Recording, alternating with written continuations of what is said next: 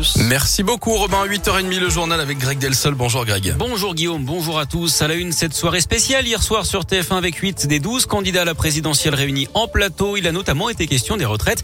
Emmanuel Macron et Valérie Pécresse veulent la fixer à 65 ans. Yannick Jadot veut lui conserver l'âge de départ à 62 ans, mais avec des critères de pénibilité. 62 ans également pour Anne Hidalgo.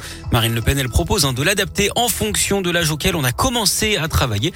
Concernant la guerre en Ukraine, Emmanuel Macron est revenu sur la responsabilité de Vladimir Poutine et de la Russie dans l'invasion. Il a expliqué hier qu'il fallait déjà préparer la sortie du conflit alors qu'il devait encore s'entretenir en soirée avec le président russe. Il n'exclut pas non plus un embargo sur le pétrole et le gaz russe que, propose également Yannick Jadot. Emmanuel Macron qui présentera d'ailleurs son projet présidentiel jeudi après-midi à l'occasion d'une conférence de presse. Puisqu'on parle de la présidentielle, le gouvernement fait un geste envers les fonctionnaires avant le premier tour avec le dégel du point d'indice prévu avant l'été, ce qui veut dire concrètement une augmentation pour les 5,7 millions d'agents publics dans le pays. Le maire de Givor agressé hier en début d'après-midi. D'après le progrès, Mohamed Boudjelaba a été pris à partie par un entrepreneur en pleine rue. L'homme l'aurait agrippé et menacé. Ce serait lié à des travaux de réparation concernant des malfaçons dans la construction du centre commercial de Bans à Givor. L'élu a porté plainte. L'agresseur lui a déjà été confronté à la justice hein, pour avoir menacé de mort l'ancien maire de Givor, Martial Passy. C'était en 2013. Mais il avait été relaxé en appel faute de preuves. Attention, si vous avez acheté du gruyère râpé à Leclerc, ça concerne les sachets de 500 grammes de la marque Les Croisés.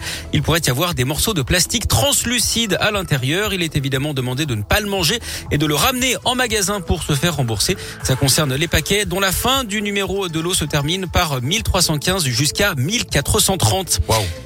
Ces petits génies veulent un concours de robots en France. L'association Robolion, basée au lycée Notre-Dame de Bellegarde à Neuville-sur-Saône, a remporté l'an dernier le prix de l'innovation à la First Robotics Competition, un défi mondial entre jeunes de 14 à 18 ans pour fabriquer un robot.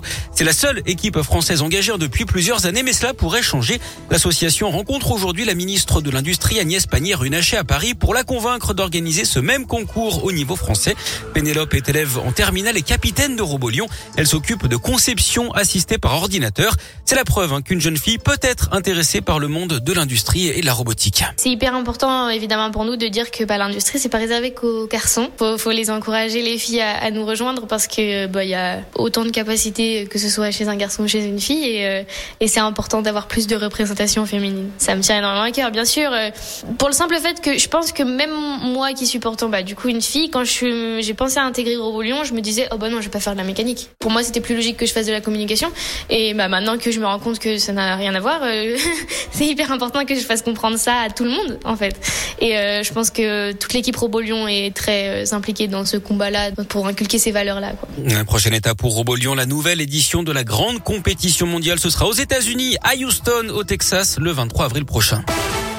On termine par du sport avec du foot et Karim Benzema dans la légende. Le joueur originaire de Bron-Terraillon est devenu hier le meilleur buteur de l'histoire du foot français après un doublé inscrit contre Mallorca en championnat espagnol. Le Lyonnais qui totalise désormais 413 buts en club et en sélection, c'est deux de plus que Thierry Henry. On se rappelle hein, que c'est lui notamment qui avait éliminé le PSG en Ligue des Champions avec un triplé en seulement 17 minutes la semaine dernière.